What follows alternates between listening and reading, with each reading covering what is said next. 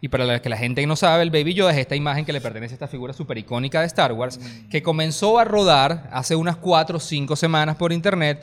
Y lo que comenzó a suceder, inmediatamente Disney detectó que esto estaba pasando, que a ver, esto es una imagen que para, como para clarificar mejor el caso, esto es una imagen que le pertenece a una serie que es exclusiva de la plataforma de Disney Plus, que es de Mandalorian. Y estas imágenes Es un comenzaron spin-off de Star Wars. es un- sí, es un spin-off de Star Wars. Y estas imágenes de Baby Yoda comenzaron a rodar.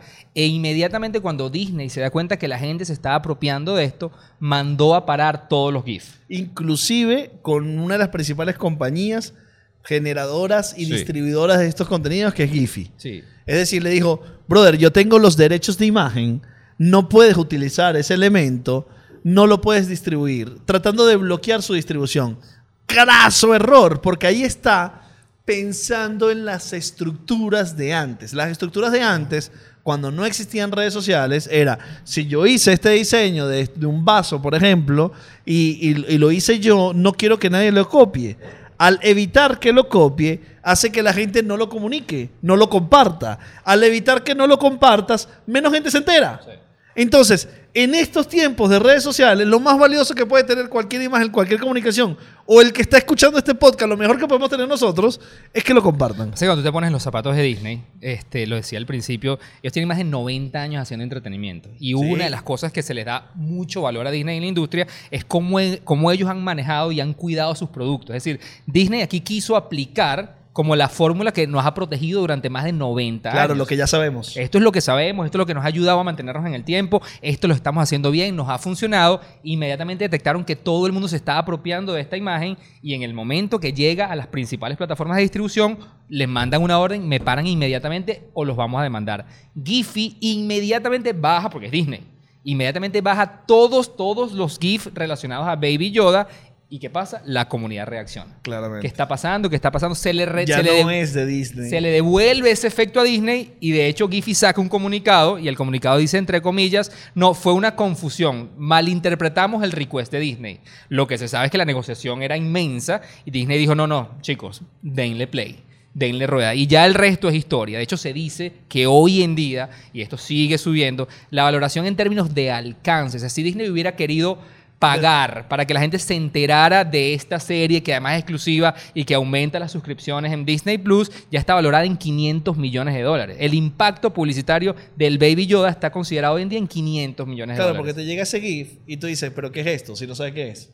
Y luego dices, no, resulta ser que ese es el Baby Yoda. Ah, ¿y eso qué ¿Y eso es? qué es? Ah, no, ese es un nuevo personaje de una nueva serie. ¿Cuál serie de Mandalorian? ¿Y dónde está? ¿Y dónde la puedo ver? En Disney Plus. En Disney. Todo lo hizo un meme. Entender ese, ese camino es brutal, porque es, es- es la misma, es el mismo insight que pasa cuando tú vas al cine y ves una película basada en la vida real. ¿Qué pasa cuando tú sales de la película? Inmediatamente te vuelcas a Google a buscar la historia de O esa bueno, o viendo la no película. Exactamente. Es decir, hay un entendimiento en cómo hoy en día las personas funcionamos que Disney, por tratar de aplicar lo que por muchos años le ha funcionado, casi se pierde esta oportunidad.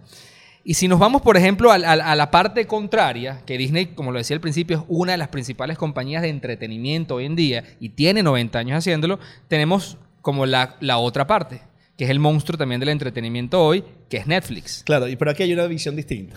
Porque nosotros estamos acabando, acabando de narrar eh, cómo lo vivió Disney desde el punto de vista de que de otras fuentes se empezó a crear el meme. Es decir, tú entiendes que alguien capturó esta imagen eh, y empezó a distribuirla y se empezó a replicar.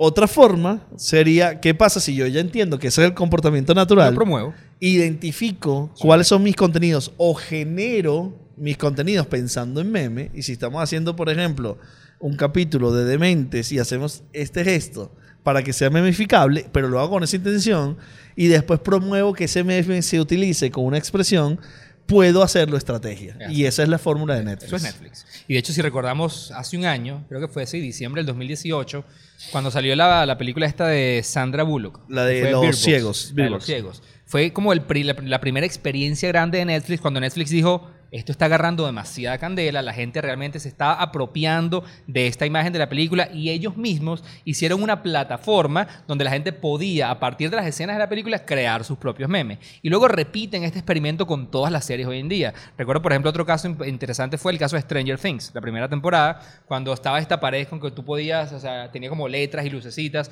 luego crearon una página web donde tú podías mandarle mensajes a todos tus amigos codificado en la manera en que se hacía en la serie. Es decir, Netflix entendió esto y diferente a lo que quiso hacer eh, Disney, y ellos entienden y dicen, voy a hacer plataformas para simplificarle a las personas para que puedan crear los contenidos partiendo de nuestros productos. Y eso también es entender el cómo se consumen los contenidos.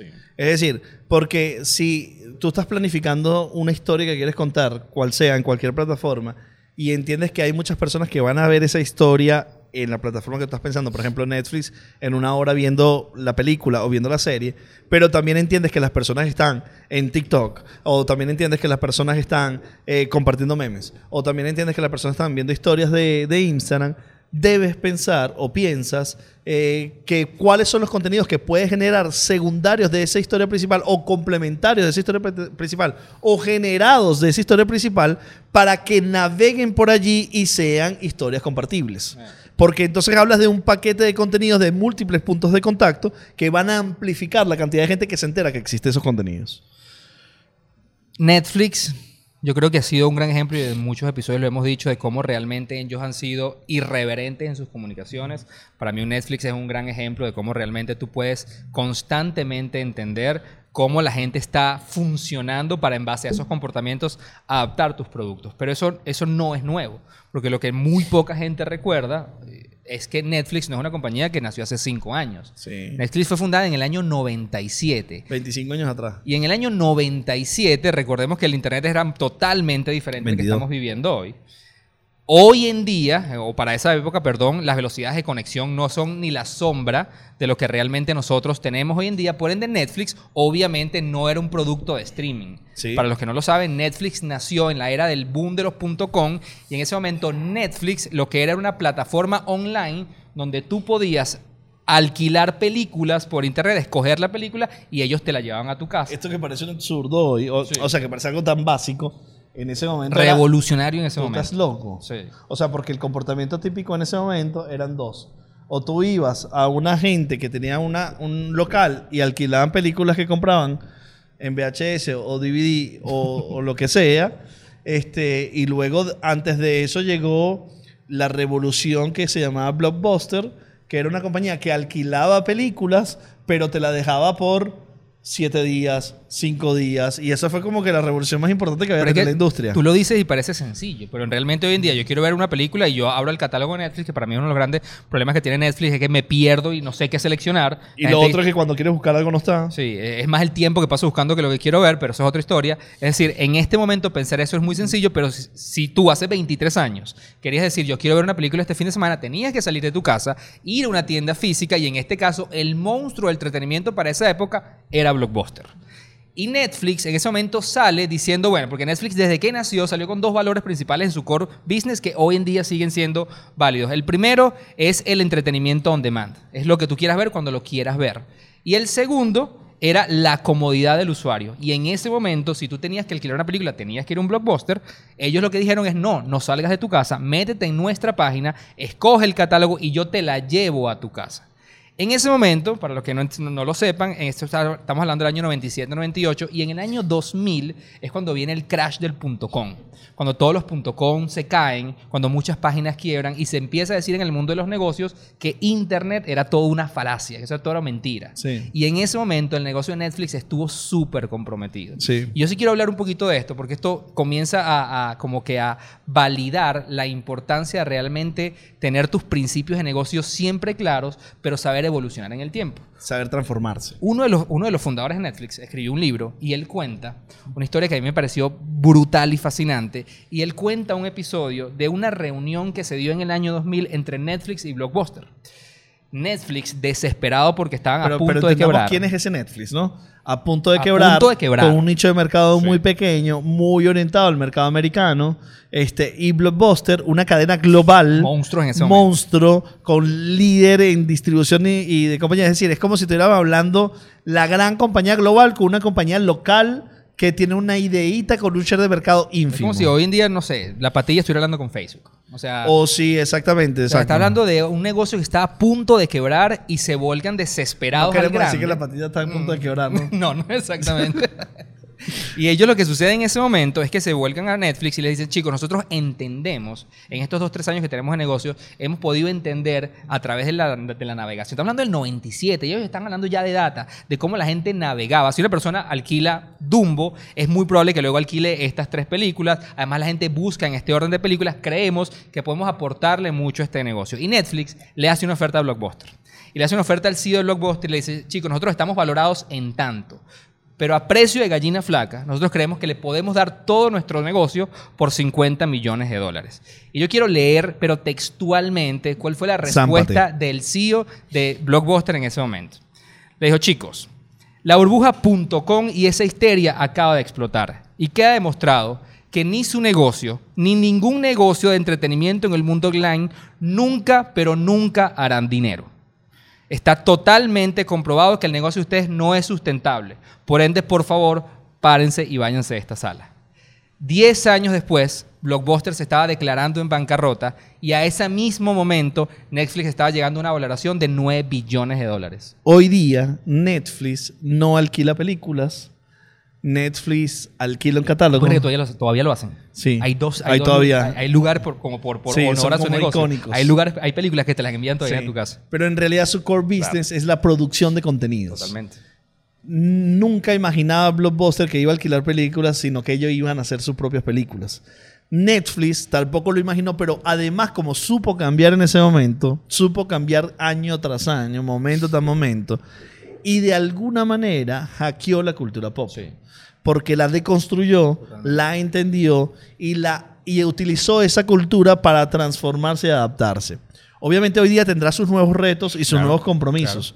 Se entiende que Disney Plus es un gran ataque para, para ellos como negocio y van a, tener, van a tener que hacer transformaciones profundas de nuevo para proteger su, su mercado global. Pero es un gran ejemplo de cómo entender esas transformaciones. Pero eso nos lleva también a luego pensar, ya va. Entonces, ¿qué significa? ¿Cuál es el mensaje de todo este podcast? Que hay que cambiar continuamente. ¿Qué, qué nos estamos volviendo? ¿Un centro de autoayuda? Pero, no. pero a mí sí, pero a mí hay, hay un titular, cuando estaba leyendo mucho de, de este tema, hay un titular que a mí particularmente me llamó la atención, porque el titular literalmente decía, la arrogancia del CEO de Blockbuster le costó el la arrogancia del CEO de Blockbuster le costó su futuro. Porque en ese momento habían dos cosas, había la posición de que si nosotros somos los líderes, si lo hemos hecho bien por tantos años, si tenemos, Sabemos hacerlo. tenemos todo el Ellos mercado están equivocados. ellos no tienen la verdad. No le- la- esa arrogancia no le permitió ver que había otra perspectiva del negocio. Inclusive, hoy en día los dueños de Netflix siguen diciendo qué hubiera sido si esa reunión se hubieran tomado decisiones interesantes. Ellos siguen creyendo que Netflix hoy en día fuera mucho más poderoso si esa alianza hubiera sucedido. hubiera sucedido para evolucionar, pero a lo mejor, como, otras situ- o- como otros mercados, podría haber comprado Blockbuster a Netflix para matarlo. Ah, ¿sí? Y hubiera sido otra historia. O sea, pero esto iba a suceder igual porque después entró HBO, entró todas las grandes plataformas, está entrando Disney ahorita en la misma tema del Que de hecho no, no es el caso de Disney, porque si volvemos al principio lo que venimos conversando, Disney niega y se cierra que todo el mundo esté compartiendo la imagen de Baby Yoda, pase toda esta broma, le dicen a Giphy que, mande, que, que, que bajen los contenidos de la página web, luego los vuelven a subir se pasa todo este revuelo. Inmediatamente después se le da play a que todo salga y comienza este boom. Ellos se sientan como a entender realmente lo que estaba pasando y toman una decisión que esto me parece brillante. Esto lo que me parece a mí es la capacidad de corregir, adaptarse y transformar tu modelo de negocio. Y Disney acaba de dar hace semanas atrás una orden que nunca había dado y sobre todo entrando a épocas dicembrinas, y es que una vez que entendieron el poder, además de, esta figura, declararon como que la figura número uno, el- como el artículo más importante, el merch más importante, que se va a vender en todas las cadenas de Disney a nivel mundial, es Baby Yoda. Y tiene la orden Disney de llenar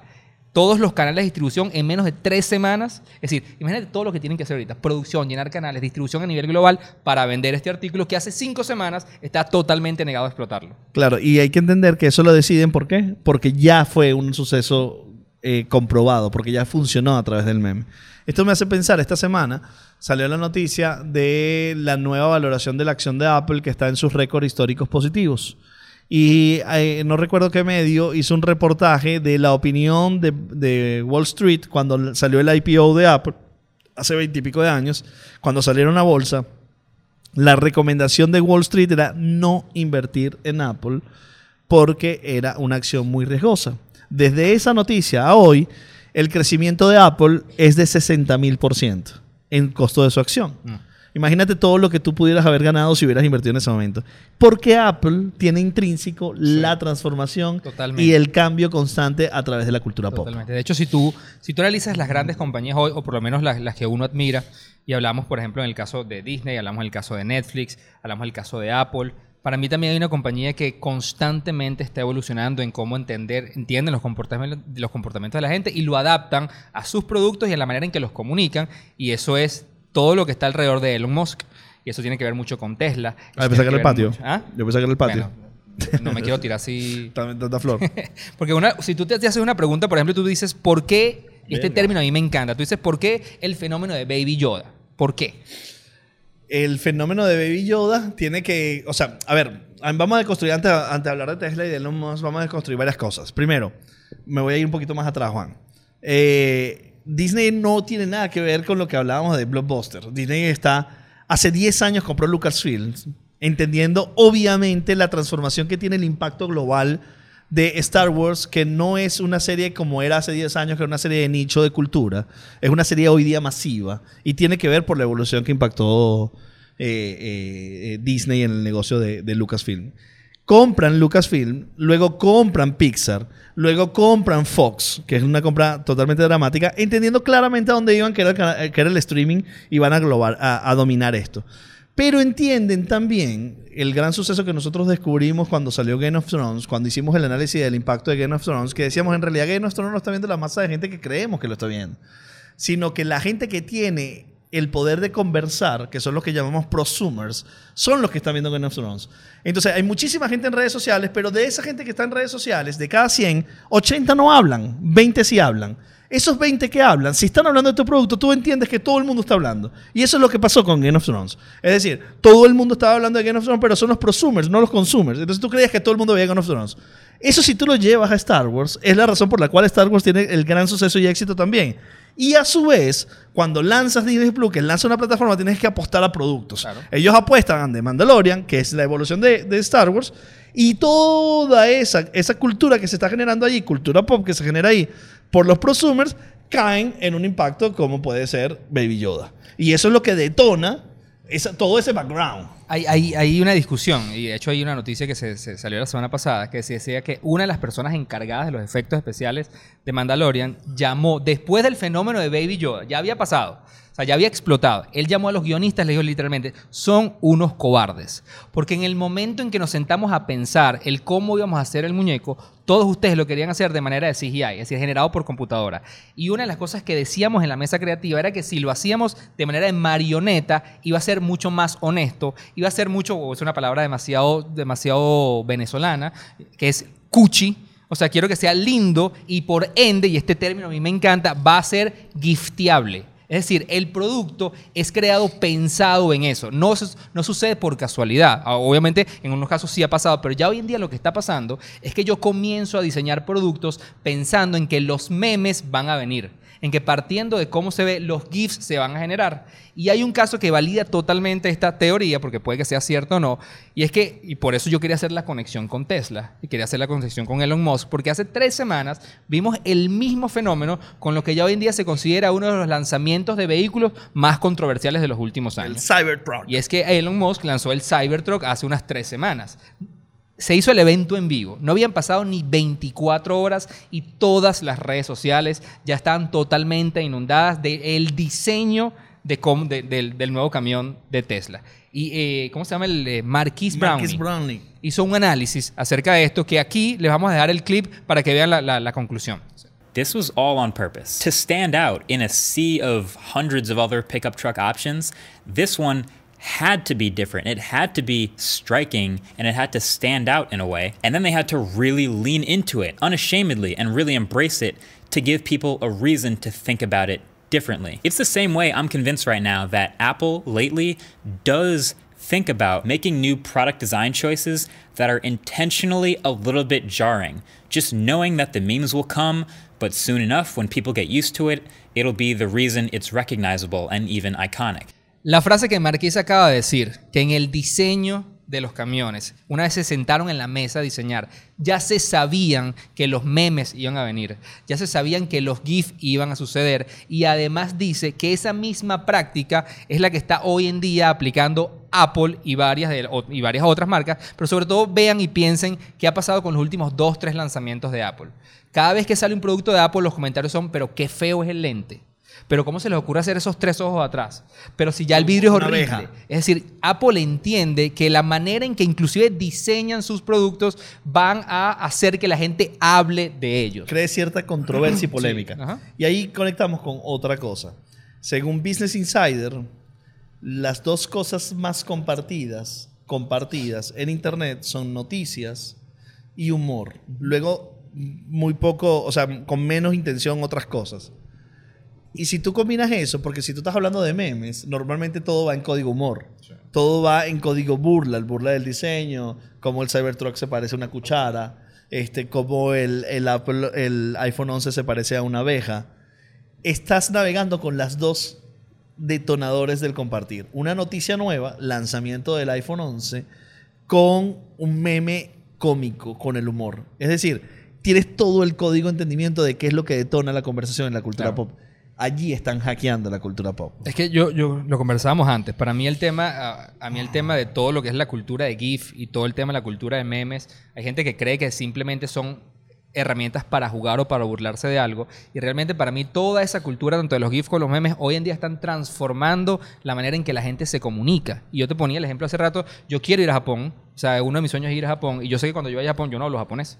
Y yo sé que el, el no mane- ma- el no manejar ese lenguaje me va a prelar de muchas cosas que yo quiero hacer en ese país. Lo mismo pasa hoy en día en los ecosistemas sociales. Hay lenguajes que se están desarrollando y el no entenderlos te va a prelar de comunicarte con muchas personas. Y no estamos hablando de marketing solamente. No, no. Estamos hablando de negocios. Sí, es business 100%. Porque eh, lo que está haciendo Disney ahorita, transformando todos sus juguetes de la temporada navideña, no es marketing, es negocios. Es negocio 100%. y viene de entender el impacto de un meme y cómo se utiliza un meme y cómo, cómo, cómo se utiliza el humor vinculado en ese meme y cómo se utiliza la noticia vinculada en ese meme. Entonces, para todas las personas que piensan prevalecer a través de negocios, a través de marketing, a través de una marca personal o a través de cualquier utilización de las redes sociales, hackear y entender la, cultura pop es un mandatorio. Si algo que nunca debe cambiar es la necesidad constante de cambiar. Yo creo que es la manera que te manti- de mantenerte inquieto, que nunca se- se te frene esa sed de decir, ok, ya estoy en un lugar cómodo, ya lo estoy haciendo bien, next. Y ahora que viene, lo hablábamos la semana pasada inclusive con muchas cosas que estamos haciendo, tanto en la agencia como en el patio, decíamos, hay cosas que sabemos que numéricamente te pueden decir que va bien, pero vale la pena realmente profundizar en el análisis, en, en el análisis y decir, ¿y hacia dónde vamos ahora? Hay veces que hay una, una frase que dice que equipo ganador no se cambia, eso viene del fútbol. Pareciera ser que ahorita dice equipo ganador Siempre se debe cambia. cambiar. Yo soy John da Silva, arroba John Snacks en Instagram. Y mi nombre es Juan Carlos Martínez, arroba Juan Sofá en todas las redes. Llévatelo. Llévatelo.